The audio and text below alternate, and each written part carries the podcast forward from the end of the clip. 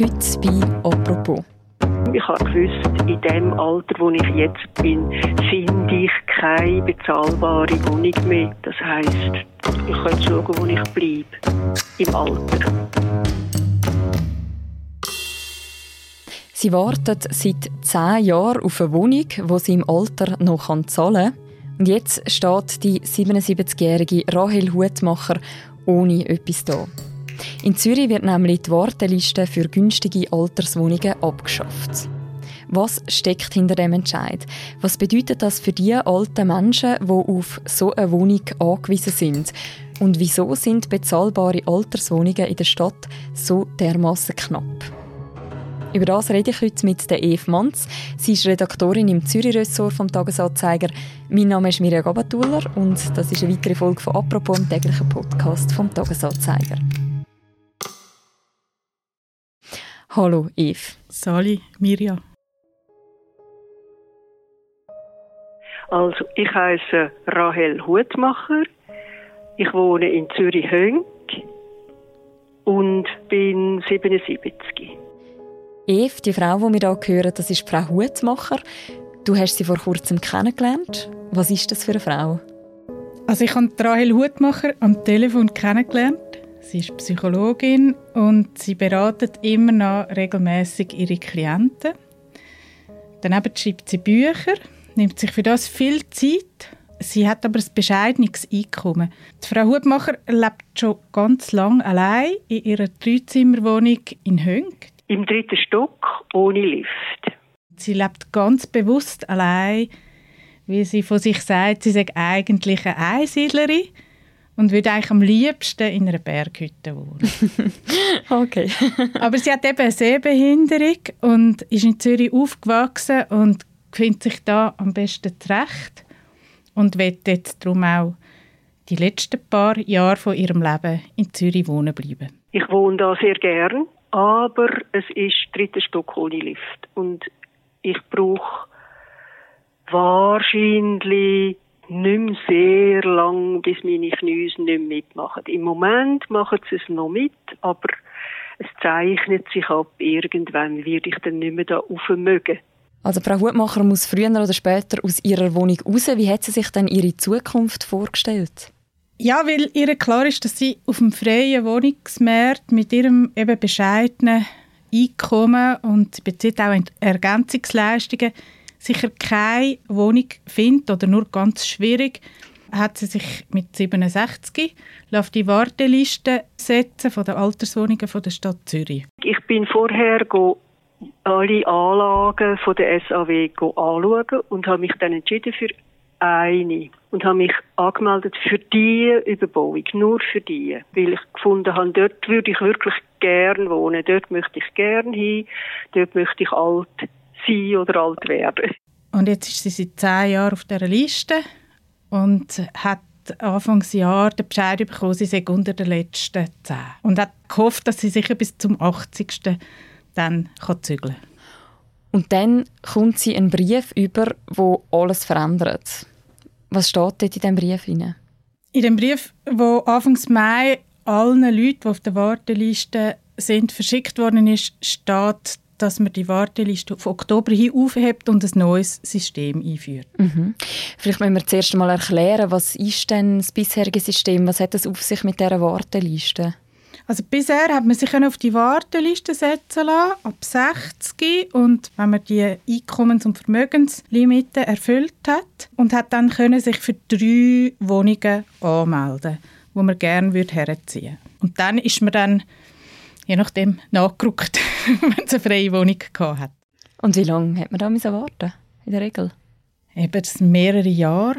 Also zehn ist so, glaube der Durchschnitt.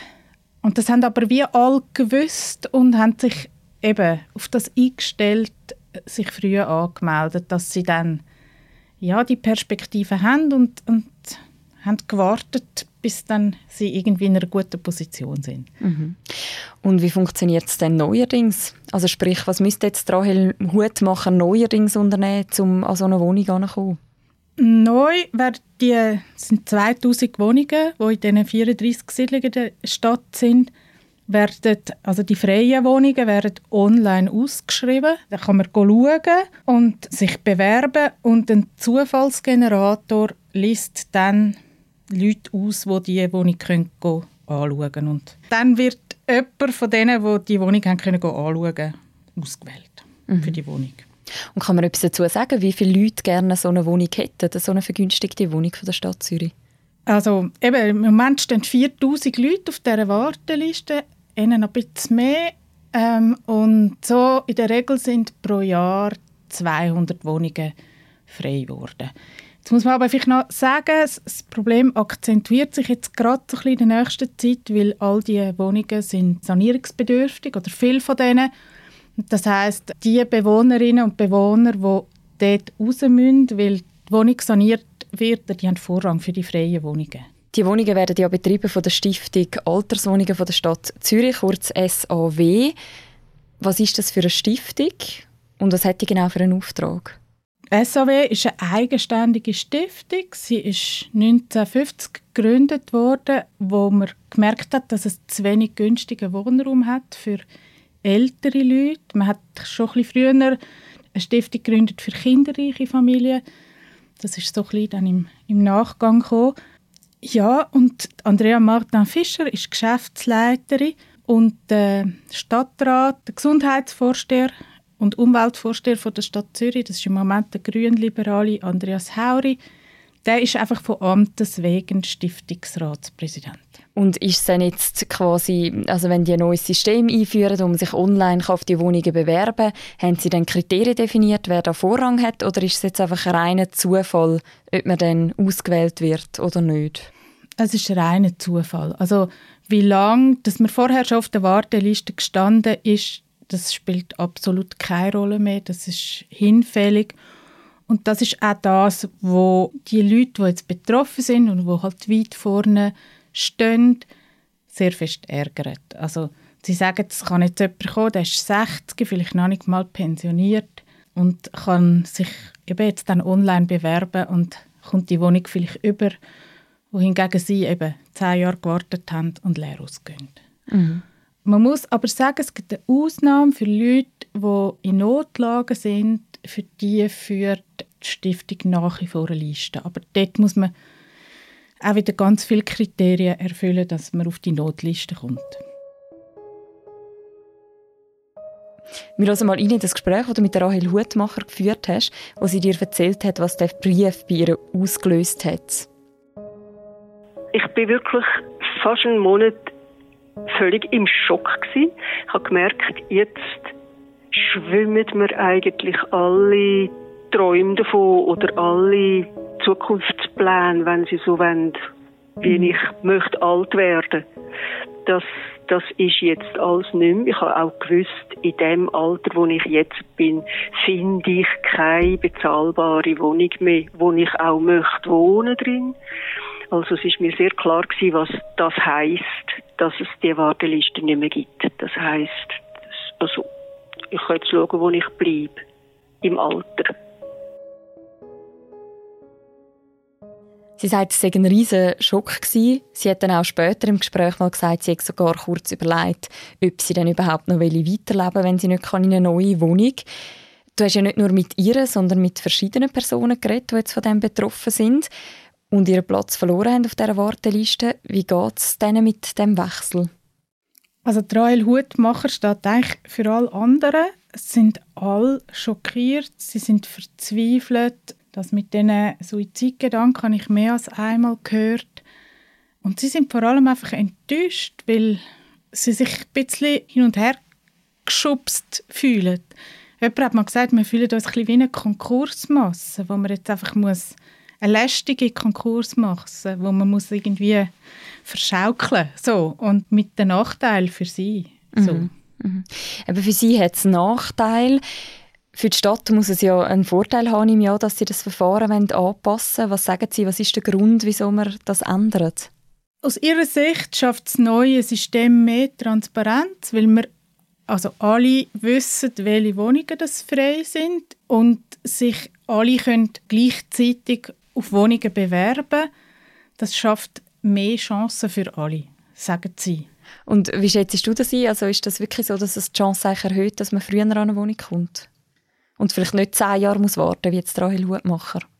Ich glaube, das ist durchaus möglich. So wie ich es jetzt aus diesen Gesprächen äh, und ich habe viel geführt gehört habe, haben halt schon viel eine Siedlung im Kopf oder zumindest ein Quartier mit mehreren Siedlungen. Und darum bin ich nicht ganz sicher, ob sie dann so Freude hätten, wenn sie jetzt eine Wohnung überkommen am anderen Rand der Stadt. Aber vielleicht ist es auch ein, ein Gewöhnen an das neue System. Also es kann durchaus sein, dass es Chancen öffnet für Einzelne. Ich glaube aber jetzt wie nicht für alle. Mhm. Die Wohnungen, wo es darum geht, die sind ja wirklich speziell für Menschen gedacht, die im Alter mit wenig Geld müssen über die Runden kommen. Die sind auch vergünstigt. Kann man etwas dazu sagen, wie viele Menschen das betrifft? Also wir haben jetzt als Maßstab genommen Leute, die im AHV Alter auf Ergänzungsleistungen angewiesen sind. In Zürich sind das im Moment 8000 Leute, die noch in einer sogenannten normalen Wohnung leben. Und in der ganzen Schweiz sind es etwa 44'000 Menschen. Das heißt etwa 12 Prozent der Bevölkerung. Das ist eine relativ hohe Zahl, also mehr wie jede und jede Zehnte. Kann man etwas dazu sagen, was so die häufigsten Gründe sind, dass Leute so in eine Altersarmut hineinkommen? Das Phänomen zeigt sich einfach häufig bei Frauen und das ist natürlich äh, wegen der Arbeit bedingt. Also die haben häufig nicht geschafft oder wenig geschafft oder in einem Beruf geschafft, wo sie nicht so viel verdient haben und haben darum äh, relativ tiefe Rente ja, und sind aus dem Grund auf Ergänzungsleistungen angewiesen und sind Frauen, die schon lange oder schon immer allein gelebt haben. Also wenn ich die Zahlen höre, dann gibt es offensichtlich ein grosses Bedürfnis nach Wohnungen für alte Menschen, die auch bezahlbar sind. Und wir haben es vorhin gehört, es gibt in der Stadt Zürich offensichtlich zu wenig von denen. Wieso ist das eigentlich so? Wieso sind die so knapp? Ich glaube, es sind verschiedene Gründe. Also zum einen muss man mal sagen, dass die bezahlbaren Wohnungen in Zürich sowieso rar sind, egal für welches Alterssegment. Und, aber es gilt natürlich auch für die ältere Bevölkerungsschicht und dass das wirklich ein Problem ist, das hat man auch gesehen bei der Erarbeitung von der Altersstrategie von der neuen von der Stadt Zürich. Es ist einer der dringendsten Punkte gewesen, wo in allen Diskussionen gefallen ist. Und aus meiner Sicht ist da wirklich zu wenig gegangen in den letzten paar Jahrzehnten. Man hat am Anfang relativ viele Siedlungen gebaut und eben in den letzten paar Jahrzehnten Jahrzehnte nicht mehr. Muss aber hinzufügen, es gibt jetzt neu, also neue Siedlungen in Planung. Aber natürlich nicht mit 4000 neuen Wohnungen. Das sind äh, ein paar hundert neue, die in den nächsten zehn Jahren gebaut werden Ja, und ich, da kommt noch ein letzter Punkt dazu. Die Bevölkerung wird einfach immer älter und fitter auch. Und das Bedürfnis nach möglichst lang allein und unabhängig, also allein im Sinne von unabhängig leben in seinen eigenen vier Wänden, das ist wirklich ein grosses Bedürfnis von vielen alten Leuten. Und dem entsprechend ähm, ja, sind die Alterswohnungen oder bezahlbaren Alterswohnungen halt ein riesen Bedürfnis. Mhm. Also dass man sagt, man will lieber in eine Alterswohnung als zum Beispiel ins Altersheim gehen. Ganz genau. Ja. Mhm. Und ist denn das jetzt ein reines Zürcher Problem oder gibt es das auch in anderen Schweizer Städten? Ich denke, es ist primär ein städtisches Phänomen und es ist wahrscheinlich in Zürich akuter als in anderen Städten. Ich kann es nicht so beurteilen, äh, wie es in anderen Städten aussieht, aber in Zürich ist einfach die Wohnungsknappheit eh ein Dauerbrenner und darum jetzt akzentuiert sich das halt bei den Alten auch. Also, und weil sie jetzt halt auch ein bisschen laut werden. Mhm. Das neue Verfahren, das jetzt eingeführt wird in Zürich, das funktioniert ja eigentlich nach so einem Glücksprinzip. Eine Frau hat dir auch gesagt in einem Gespräch, das sei ein bisschen wie ein Sechser im Lotto zu haben, wenn man jetzt eine Wohnung bekommt. Die Frau Hutmacher hat, dir, hat das auch verglichen mit einem Lösli-System, also wenn man ein Lösli zieht und Glück hat. Kann man etwas dazu sagen, wie groß denn die Chance ist, das zu ziehen oder das zu bekommen, also sprich, so eine Wohnung überzukommen? Also ich spiele nicht so oft Lotto, darum habe ich nicht so viel Erfahrung. Ich kann mir vorstellen, je mehr man sich bewirbt, desto größer sind die Chancen, aber letztlich entscheidet das Glück und das Glück kann ich nicht voraussagen. Und äh, ja, darum ist die Antwort eigentlich nein, ich kann es nicht. Also kein, äh, keine Standardregeln. So. Mhm. Also wie Rahel Schuhmacher ist auf jeden Fall klar, ähm, die Sicherheit, die sie mit dem alten System hatte, die ist weg. Wie geht es denn jetzt für Rahel Hutmacher weiter?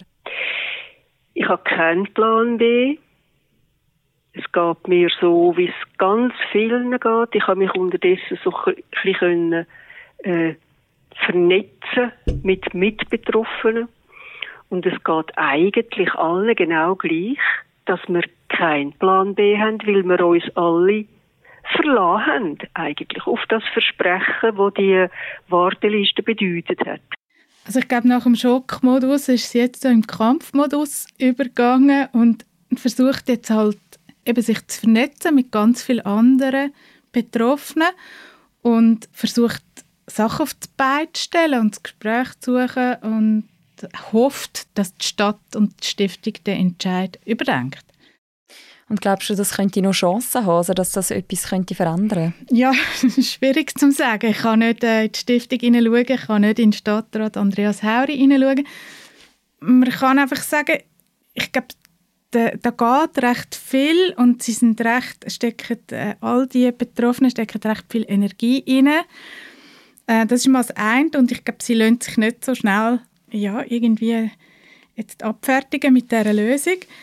Da kommt dazu, dass äh, nächstes Jahr in Zürich Stadtratswahlen sind. Es hat recht viele Kandidaten. Andreas Hauri ist noch nicht so lange im Amt. Das heißt, es könnte auch noch ein bisschen Einfluss haben, dass er vielleicht paar Wähler möchte dazu gönnen, indem er ähm, eine angenehmere oder für eine angenehmere Lösung plädiert. Und im Stadtparlament sind auch noch zwei Vorstöße hängig zum Thema. Ich denke, die Sache ist noch nicht gegessen. So, das ist mein Eindruck. Und ich glaube, man könnte vielleicht auch ein bisschen Druck rausnehmen für alle Beteiligten, wenn man vielleicht zum Beispiel die Übergangslösung, die Übergangsfrist ein bisschen verlängern mhm. Das wäre so ein Ansatz. Und dann kommt dazu, dass die Stiftung muss Fische machen und Wohnungen bauen und äh, kreative Lösungen suchen mit Baugenossenschaften, mit keine Ahnung, leerstehenden Büroräumen irgendetwas, aber es muss sicher etwas gehen, damit das, äh, das Problem nicht noch größer wird, weil die Bevölkerung wird immer älter. Danke vielmals, Eve, für das Gespräch. Danke dir, Mirja, dass du dich dem Thema angenommen hast. Sehr gern. Das war eine weitere Folge von «Apropos», einem täglichen Podcast vom «Tagesanzeiger» und von der Redaktion «Tamedia». Die Porträts von diesen betroffenen Frauen sind sie in dem Fall. Die findet man auch noch bei uns auf der Webseite. Wir den Link dazu auch noch in Beschreibung zu deren Episode. Und unseren Podcast gibt es morgen wieder. Bis dann, macht's gut. Ciao zusammen.